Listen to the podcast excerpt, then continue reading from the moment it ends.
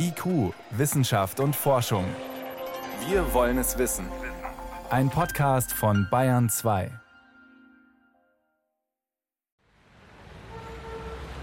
Ob in Berlin, auf der Stadtautobahn oder dem Tempelhofer Damm, in München, auf der Schleißheimer Straße oder dem Mittleren Ring oder in Hamburg, auf der Bramfelder Chaussee. Überall in den Großstädten das gleiche Bild. Tausende Autos, die sich Tag für Tag durch die Straßen quälen. Aufs Jahr gerechnet verbringen Autofahrerinnen und Autofahrer teils mehrere Tage im Stau.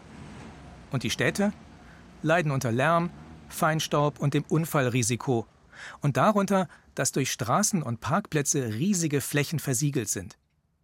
Mit unterschiedlichen Strategien versuchen Stadt- und Verkehrsplaner, die Zahl der Autos zu verringern. Bislang oft nur mit mäßigem Erfolg. Doch der Kampf gegen die Klimaerwärmung könnte unsere Städte in den nächsten Jahren deutlich verändern und die Art und Weise, wie wir uns in ihnen bewegen. Urbane Mobilität. Wie kommen wir in Zukunft von A nach B? Eine Sendung von David Globig.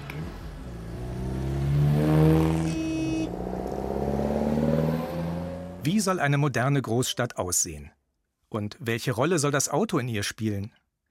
Mit derartigen Fragen haben sich Architekten schon in den 1920er und 30er Jahren beschäftigt.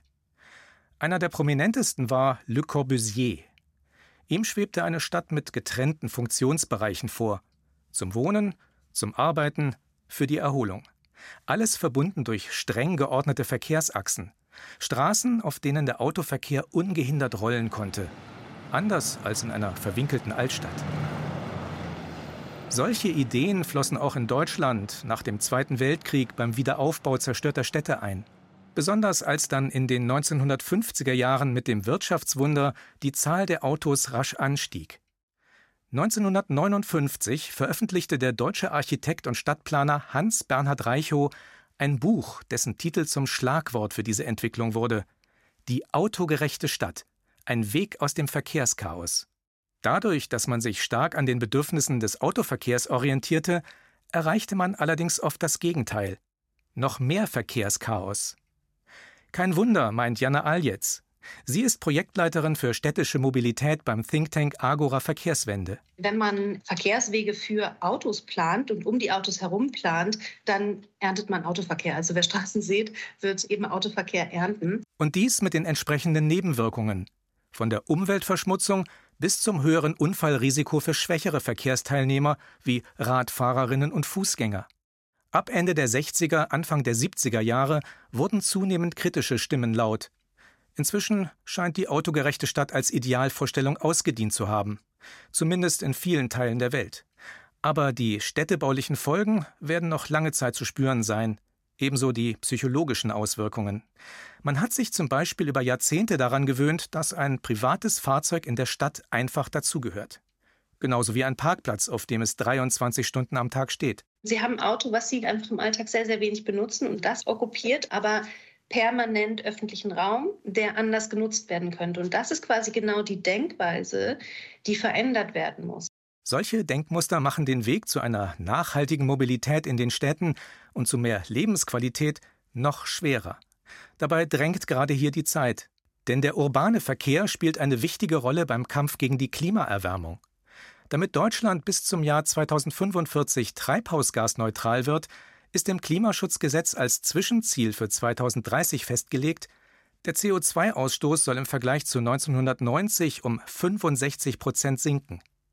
Was das für den Verkehrsbereich bedeutet, hat sich Agora Verkehrswende genauer angeschaut. Wir haben dazu eine Studie gemacht im letzten Jahr und dazu berechnet, dass wir bis zum Jahr 2030 schon die im Moment bestehenden Pkw-Kilometer um 30 Prozent reduzieren müssten. Und das bedeutet vor allen Dingen für die städtischen Räume, also da, wo ein Umstieg deutlich leichter möglich ist, eine noch höhere Reduktion dieser Pkw-Kilometer als diese 30 Prozent. Wobei es aber nicht darum geht, dass die Stadtbevölkerung ihre Mobilität einschränken soll, betont Jana Aljetz. Berufsverkehr, Pendelverkehr, Lieferverkehr und Freizeitverkehr gehören zur Stadt dazu. Das ist alles Teil von städtischer Mobilität und das hat auch alles seine Berechtigung. Das möchte überhaupt niemand anzweifeln, weil es ist ganz egal, ob wir zur Arbeitsstätte wollen, ob wir Freunde treffen wollen oder ins Theater gehen. Das sind alles total legitime Verkehrswege. Weshalb nicht die Frage ist, ob wir uns in Zukunft noch in der Stadt bewegen, sondern wie. Attraktiv und klimaschonend, wie die urbane Mobilität der Zukunft aussehen sollte. Konstanz am Bodensee. Die erste Stadt in Deutschland, die den Klimanotstand ausgerufen hat. Im Mai 2019. Mit dieser Aktion wollte der Gemeinderat öffentlichkeitswirksam zu mehr Einsatz für den Klimaschutz aufrufen. Die Stadt selbst sollte dafür ein Bündel von Maßnahmen prüfen. Maßnahmen, mit denen sich die Klimaschutzziele möglicherweise schneller erreichen lassen. Darunter war ein Mobilitätsmanagement für die Gesamtstadt, um den motorisierten Individualverkehr weiter zu vermindern. Den Verkehr in Konstanz umwelt- und klimaverträglicher zu machen, dieses Ziel hat die Stadt schon früher verfolgt. 2013 hat der Gemeinderat einen Masterplan Mobilität Konstanz 2020 Plus verabschiedet, erklärt Stefan Fischer. Er leitet die Abteilung Mobilität im Amt für Stadtplanung und Umwelt in Konstanz. Um die Maßnahmen der Stadt bei ihrer Mobilitätsstrategie zu beschreiben, wählt er das Bild eines Kleeblatts mit vier Blättern und dem Stängel. Das Kleeblatt besteht aus einmal Stärkung des öffentlichen Verkehrs, Stärkung weiterer nachhaltiger Verkehrsangebote, also da zählt der Fuß- der Radverkehr dazu, Carsharing, Mietangebote, das Verkehrsmanagement, das heißt die Abwicklung des Verkehrs und Parkraummanagement, das betrifft den Autoverkehr und den Fahrradverkehr. Wobei als fünfte Komponente als Stängel des Kleeblatts noch das Mobilitätsmanagement hinzukommt. Wie beeinflusse ich das Verkehrsverhalten derjenigen, die in der Stadt unterwegs sind? Das heißt, man muss den Menschen klar machen, ja, wie kann ich mobil sein? Welche Angebote gibt es überhaupt? Wo sind die Win-Win-Situationen? Das ist im Prinzip dieses Kleeblatt. Mit diesem Ansatz hat die Bodenseestadt schon einiges erreicht. Das belegen Zahlen zur Mobilität, die die Technische Universität Dresden in über 130 Städten und Gemeinden erhoben hat. Veröffentlicht zuletzt 2020. Und da stehen wir vorbildlich da. Nur 31 Prozent der Bürgerinnen und Bürger in Konstanz nutzen für ihre Wege das Auto. Nur 31 Prozent. Im Binnenverkehr, also Wege in der Stadt, sogar nur 25 Prozent. 34 im Binnenverkehr, 27 im Gesamtverkehr, nur Radverkehr. Insgesamt werden 75 Prozent der Wege zu Fuß mit dem Rad und ÖPNV zurückgelegt. Und das sieht man im Stadtbild. Und wer in Konstanz vor, ich sag mal, 10, 15 Jahren war, der müsste eigentlich den Unterschied merken. Der motorisierte Individualverkehr hat innerhalb der Stadt im Lauf von gut zehn Jahren um knapp ein Drittel abgenommen. Und der Radverkehr um gut 40 Prozent zugelegt. Damit hat die Stadt ihre eigenen Ziele aus dem Masterplan Mobilität 2020 Plus früher erreicht als geplant. Konstanz kommt so den Vorstellungen von klima- und umweltschonendem Verkehr schon wesentlich näher als die meisten anderen Städte in Deutschland, erläutert Miriam Dross. Sie leitet am Umweltbundesamt das Fachgebiet Nachhaltige Mobilität in Stadt und Land. 2021 hat die Behörde eine Handlungsempfehlung herausgegeben. Auf dem Weg zu einer nachhaltigen urbanen Mobilität in der Stadt für morgen. Die Stadt für morgen ist für uns grün, lärmarm, hat kurze Wege, man ist auf vielfältige Art mobil, sie ist barrierefrei und erfüllt eigentlich alle Anforderungen, die wir in einer Stadt haben, wenn wir uns dort wohlfühlen. Lärmarm, aber auch klimaschonend und mit geringer Luftverschmutzung. Diese Ziele könnte man durch den ohnehin schon beschlossenen Umstieg auf Elektrofahrzeuge erreichen.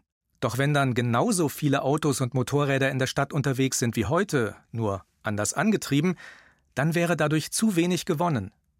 Der motorisierte Individualverkehr würde durch all die Straßen und Parkplätze nach wie vor einen großen Teil der Stadt in Beschlag nehmen. Wir müssen in der Zukunft überlegen, wie wir alle Ansprüche, die wir jetzt zunehmend auch stellen an den öffentlichen Raum, da gut unterbringen können.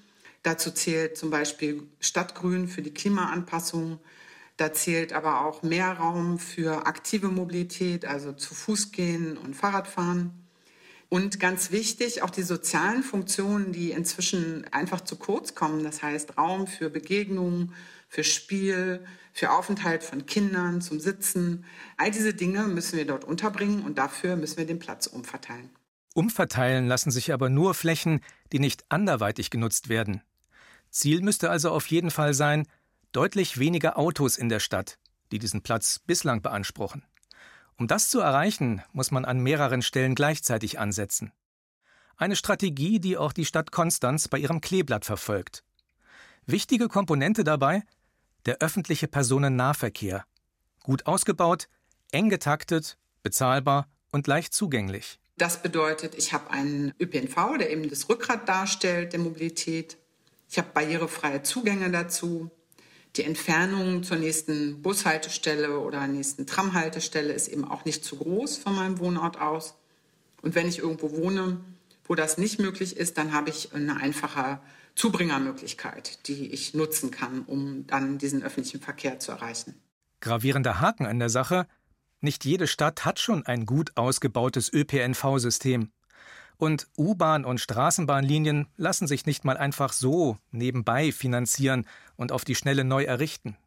Deshalb sind weitere nachhaltige Mobilitätsangebote ein entscheidender Ansatzpunkt, um die Zahl der Pkw in den Städten zu reduzieren. Eine Tiefgarageneinfahrt in München. Neben dem Rolltor hängt ein sogenannter Schlüsseltresor. Ein kleiner Kasten mit einem Kartenleser und einer PIN-Tastatur. Hat man online ein Auto gebucht, kann man den Tresor mit seiner Karte und einer Geheimzahl öffnen und die Schlüssel für das Tor und das reservierte Auto entnehmen. Seit 1992 bietet Stadtauto München Carsharing an. 16.000 Nutzerinnen und Nutzer teilen sich rund 450 Fahrzeuge, die an Stationen im Stadtgebiet und im Umland bereitstehen. Dafür verzichten sie in vielen Fällen auf ein eigenes Auto.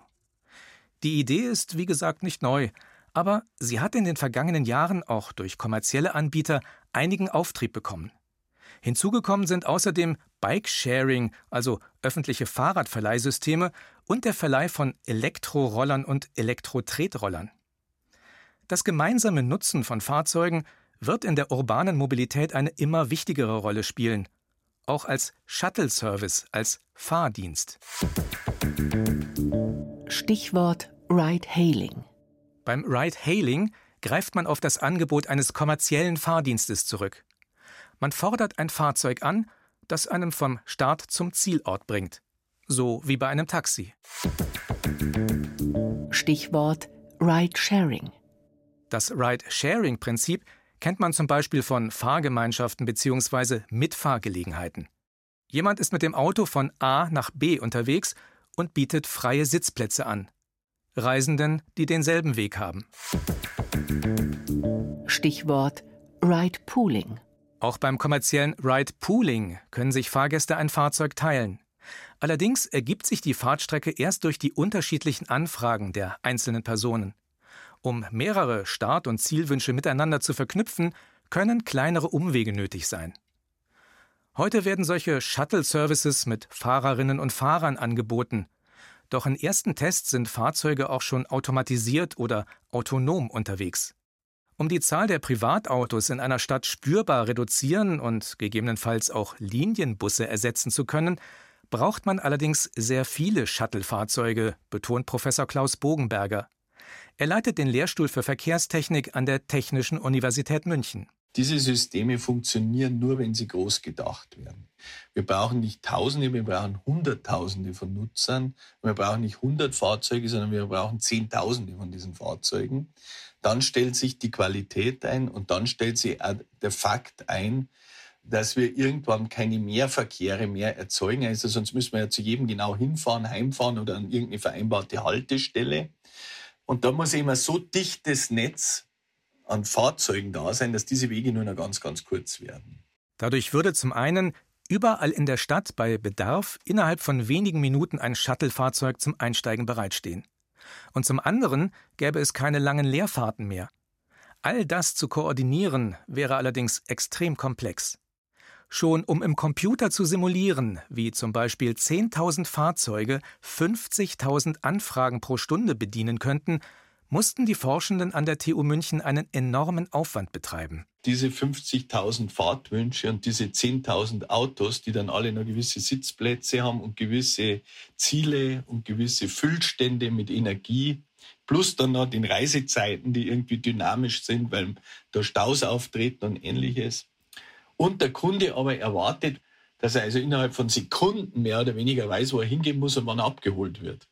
Dann können Sie sich ungefähr die Komplexität dieses Rechenraums vorstellen. Und wir müssen eben hier auf sehr große Supercomputer des äh, Leibniz Rechenzentrums gehen, um das überhaupt abschätzen zu können. Wobei leistungsfähige Rechner und digitale Services für die urbane Mobilität der Zukunft ganz grundsätzlich eine wichtige Rolle spielen werden. Etwa um sämtliche Mobilitätsangebote einer Stadt zu verknüpfen, beschreibt Jana Aljetz von Agora Verkehrswende. Gute digitale Angebote können zum Beispiel dafür sorgen, dass Menschen viel einfacher multimodal unterwegs sind. Auch das sollte ein Kennzeichen der Mobilität der Zukunft sein, dass Menschen viel einfacher einen Teil des Weges zu Fuß zurücklegen, dann vielleicht mit dem Roller ein Stück fahren und dann dort in die Bahn einsteigen und dass das mit einem digitalen Angebot ganz intelligent verknüpft ist. Denn es reicht nicht, die alternativen Verkehrsmittel einfach nur physisch zur Verfügung zu stellen. Also etwa zentrale Punkte im Stadtviertel zu schaffen, an denen man neben dem öffentlichen Nahverkehr auch Carsharing-Fahrzeuge und Elektroroller und Fahrräder findet. Man muss gleichzeitig dafür sorgen, dass Nutzerinnen und Nutzer diese Verkehrsmittel leicht einbinden können in ihre Wege innerhalb der Stadt. Der Fahrzeughersteller BMW möchte deshalb in die Mobilitätsplattform Free Now, an der das Unternehmen beteiligt ist, auch den öffentlichen Nahverkehr integrieren, erläutert Frank Hansen. Er ist bei BMW zuständig für nachhaltige Mobilität. Wir wollen in dieser multimodalen App, wo wir Bikesharing, wo wir Carsharing und all diese Mobilitätsangebote haben, zukünftig auch den ÖPNV anbieten. Und zwar nicht nur, dass man den Fahrplan dort sieht, sondern dass man direkt sein Ticket buchen kann. Das heißt, man hat alles in einer App verfügbar und kann dann entsprechend als Mensch, der sich in der Stadt bewegt, alles nutzen in einer App. Dafür muss allerdings die EU noch die gesetzlichen Rahmenbedingungen schaffen. Zentrale Bausteine für die urbane Mobilität der kommenden Jahre werden zunächst alte Bekannte sein, der öffentliche Personennahverkehr, Sharing-Angebote, wir werden mit dem Fahrrad fahren und zu Fuß unterwegs sein, und wir werden wohl immer noch eigene Autos nutzen. Die jeweiligen Anteile am Verkehrsaufkommen, die dürften sich allerdings verschieben. Und es wird in Zukunft auf den Straßen der Stadt mehr mit elektrischem Strom und automatisiert gefahren werden. Vielleicht werden wir uns aber auch an ein paar neue Verkehrsmittel gewöhnen müssen. Flugtaxis, Seilbahnen und adaptive Fahrzeuge. Innovative Ideen für den Stadtverkehr von morgen. Hier hinter mir ist der Hofgarten. Und im Hofgarten ist normal. Juli 2018. In einem Video der Bayerischen Staatskanzlei rührt Ministerpräsident Markus Söder die Werbetrommel für eine Ausstellung. Da stehen Lufttaxis. In der Tat. Manch einer hat ja mir geschmunzelt, ob diese Form der Mobilität etwas überzogen sei, nur etwas aus irgendwelchen Filmen wie das fünfte Element oder Star Wars. Im Gegenteil, es ist bereits jetzt Realität. Naja, vielleicht doch noch nicht so ganz. Aber Markus Söder war sich damals sicher, in ein paar Jahren werden die Lufttaxis dazu führen, dass wir eine Menge Entlastung von Verkehr haben werden. Tatsächlich entwickeln Unternehmen rund um den Globus elektrisch angetriebene Fluggeräte für den individuellen Luftverkehr mit Sitzplätzen für jeweils ein paar Passagiere. Erste Städte testen den Einsatz der hubschrauberartig schwebenden Taxis bereits. Könnte man mit ihnen die Verkehrsprobleme in den Griff bekommen? Miriam Dross, Expertin für nachhaltige Mobilität am Umweltbundesamt, winkt ab. Unter anderem, weil Lufttaxis eben doch nicht permanent in der Luft sind. Anders als ein Notfallhubschrauber, für den ich eine Kreuzung sperre, muss ich ja da auch wieder Platz haben, der sicher genug ist, dass ich da landen kann. Im Moment fehlt mir so ein bisschen die Fantasie, wie man die gut integrieren könnte. Wir werden auch damit jedenfalls die Mobilitätsprobleme in der Stadt nicht lösen. Dafür bräuchte man ein Verkehrsmittel für die Massen, das sich außerdem gut mit allen anderen Verkehrsmitteln in einer Großstadt verknüpfen lässt. Wie soll allein das bei Lufttaxis funktionieren? Mit ausgewiesenen Landeplätzen an allen S- und U-Bahnhöfen? Oder an zentralen Punkten in sämtlichen Stadtteilen? Und abgesehen davon, Besonders auf kürzeren Strecken ist Fliegen auch nicht gerade energieeffizient. Weniger exotisch mutet eine andere Lösung für die Verkehrsprobleme in der Großstadt an, die Seilbahn. Auch wenn man sie als Verkehrsmittel eher aus den Bergen kennt, von Frankreich bis Lateinamerika sind Seilbahnen schon in Städten im Einsatz. Im bolivianischen La Paz gibt es das größte urbane Seilbahnnetz der Welt mit zehn Linien. In Deutschland liebäugeln einige Städte und Gemeinden ebenfalls mit Seilbahnen als Verkehrsmittel. Auch München hatte solche Pläne. Doch nicht immer entsprechen die Kosten dem Nutzen. Das können Forschende wie Klaus Bogenberger von der Technischen Universität München mit Simulationen bereits im Vorfeld klären. Man schaut nach, wie viele Fahrgäste sowas in etwa haben wird. Und das hat dann einen Nutzen. Die gewinnen zum Beispiel an Reisezeit. Die verbrauchen weniger Energie, weil sie nicht mehr Auto fahren. Man reduziert Staus. Das sind alles Nutzen. Und denen stellt man dann die Kosten der Anlage gegenüber. In München hat eine solche Machbarkeitsstudie allerdings zum frühen Aus für eine geplante Seilbahnstrecke über dem vielbefahrenen Frankfurter Ring geführt. Ein Expressbus wäre an dieser Stelle wesentlich günstiger. Und auch bei anderen neuen Verkehrsmitteln, die zurzeit entwickelt werden, müsste man erst einmal sehr genau auf Kosten und Nutzen schauen. Zum Beispiel bei Magnetschwebebahnkonzepten, an denen man unter anderem auch in Deutschland arbeitet. Oder bei der Ottobahn, ebenfalls aus Deutschland. Sie soll, ähnlich wie die Wuppertaler Schwebebahn, hängend auf Gleisen fahren. Für die Ottobahn sind allerdings kleine autonome Gondeln vorgesehen, bei denen man keine Bahnhöfe braucht. Bislang war diese Bahn allerdings noch nicht einmal auf einer Teststrecke unterwegs. Ebenfalls noch eine Vision ist ein Elektro-Zweirad, das BMW 2021 als Zukunftsprojekt vorgestellt hat, MB. Dieses Gefährt soll Menschen in der Stadt und im Umland dazu animieren, vom Auto auf ein kleineres und ressourcenschonenderes Fahrzeug umzusteigen. In diesem Fall ein Fahrzeug, das seine Fahreigenschaften verändern kann, erklärt Frank Hansen. MB steht für adaptive Mobilität, ist ein Visionsfahrzeug, was sich anpasst an die Infrastruktur, auf der es sich bewegt. Es kann einerseits ein Fahrrad sein, wenn es auf einem Fahrradweg fährt, dann wird es bis 25 elektrisch unterstützt. Es kann aber, wenn Sie auf die Straße wechseln, bis zu 45 äh, unterstützen. Dann ist es ein Speed Pedelec. Und wenn Sie sich außerhalb der Stadt äh, bewegen, das ist in München ganz wichtig, viele Menschen pendeln von außen nach innen und von innen nach außen, dann kann es bis zu 60 km/h unterstützen. Und je nachdem, wo es unterwegs ist, erscheint hinten am Fahrzeug auf einem Display ein kleines Versicherungskennzeichen. Ob es sich auf einem Fahrradweg oder unmittelbar daneben auf einer Straße befindet, erkennt das Elektrogefährt dabei automatisch und zentimetergenau mit Hilfe von GPS-Daten und hochaufgelöstem Kartenmaterial, das an Bord gespeichert ist. Noch lässt sich ein solches Fahrzeug in Deutschland allerdings nicht zulassen. Jana Aljetz von Agora Verkehrswende geht aber auch nicht davon aus, dass solche eher exotisch wirkenden Lösungen in den kommenden Jahren eine größere Rolle spielen werden. Ehrlich gesagt glauben wir nicht, dass das Rad hier neu erfunden werden muss. Ja? Also wir brauchen keine Zukunftsmobilität, die von irgendwelchen verrückten Technologien gesteuert ist, die irgendwie erst noch erfunden werden müssen. Also ich denke hier irgendwie an Flugtaxis oder so. Das sind alles nette Spielereien, aber ehrlich gesagt sind viele der Verkehrsmittel, die wir auch in Zukunft brauchen, ja schon längst erfunden. Die, die wir haben, müssen im Prinzip einfach nur verbessert werden und denen muss mehr Raum gegeben werden. Push und Pull wie sich die Mobilitätswende in der Stadt durchsetzen soll.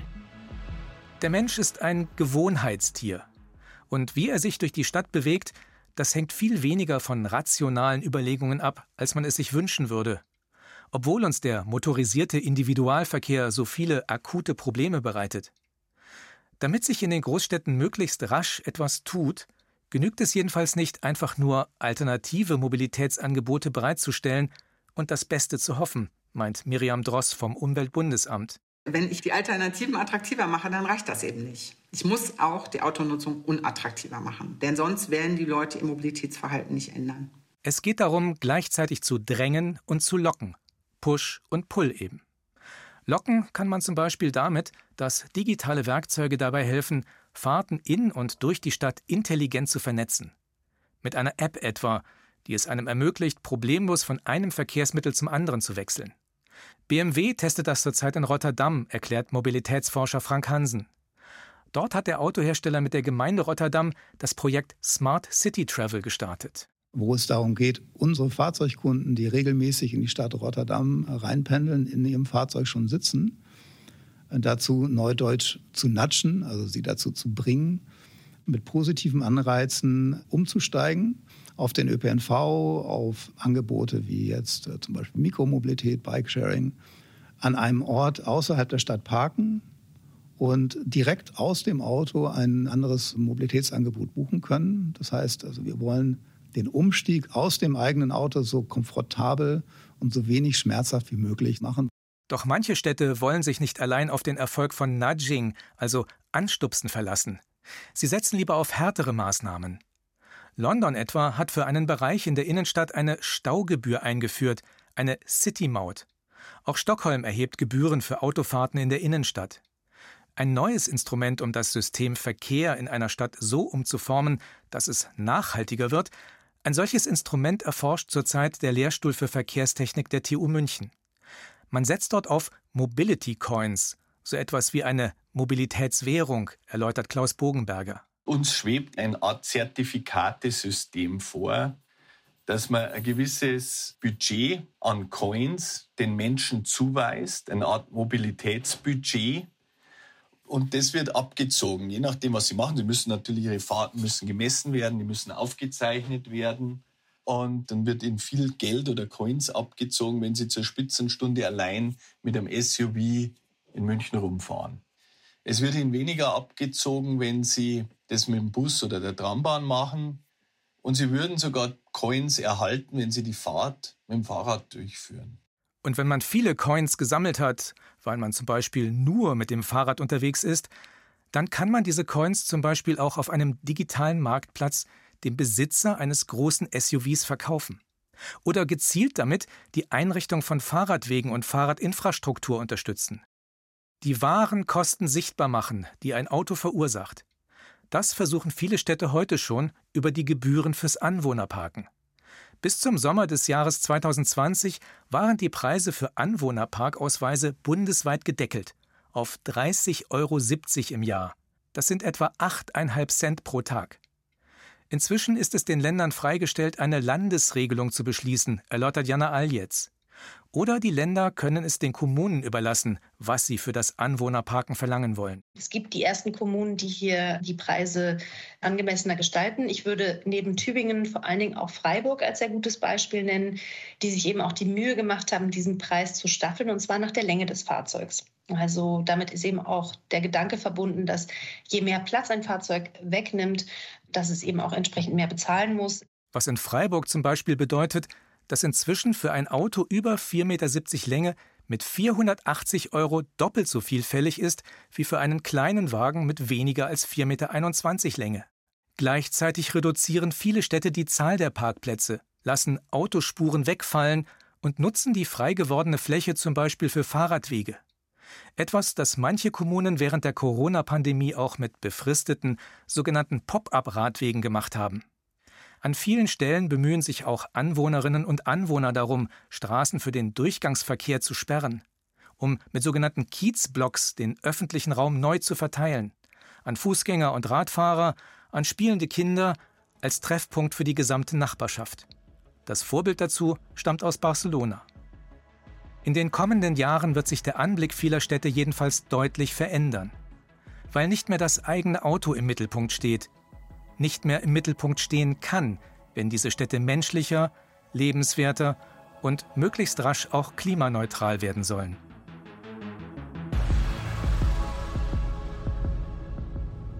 Sie hörten IQ, Wissenschaft und Forschung. Heute mit dem Thema Urbane Mobilität. Wie kommen wir in Zukunft von A nach B? Eine Sendung von David Globig.